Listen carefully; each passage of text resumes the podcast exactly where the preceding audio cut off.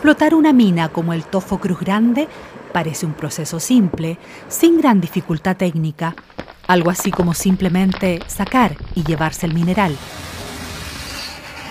No hace falta ningún proceso complejo, no hay planta de sulfuros, ni de lixiviación, ni fundición, ni hornos, ni procesos químicos.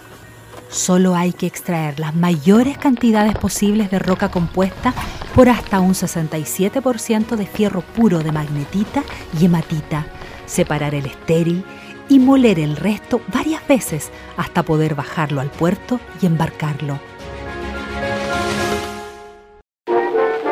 Desde su llegada hasta 1922, los norteamericanos usaron las mismas instalaciones que dejaron los franceses.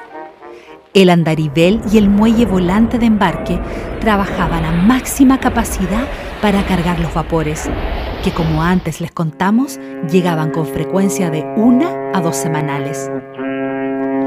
La década del 20 traería tecnología moderna que no solo impactaría la producción, también marcaría la memoria del tofino. ¿Sabes de qué se trata?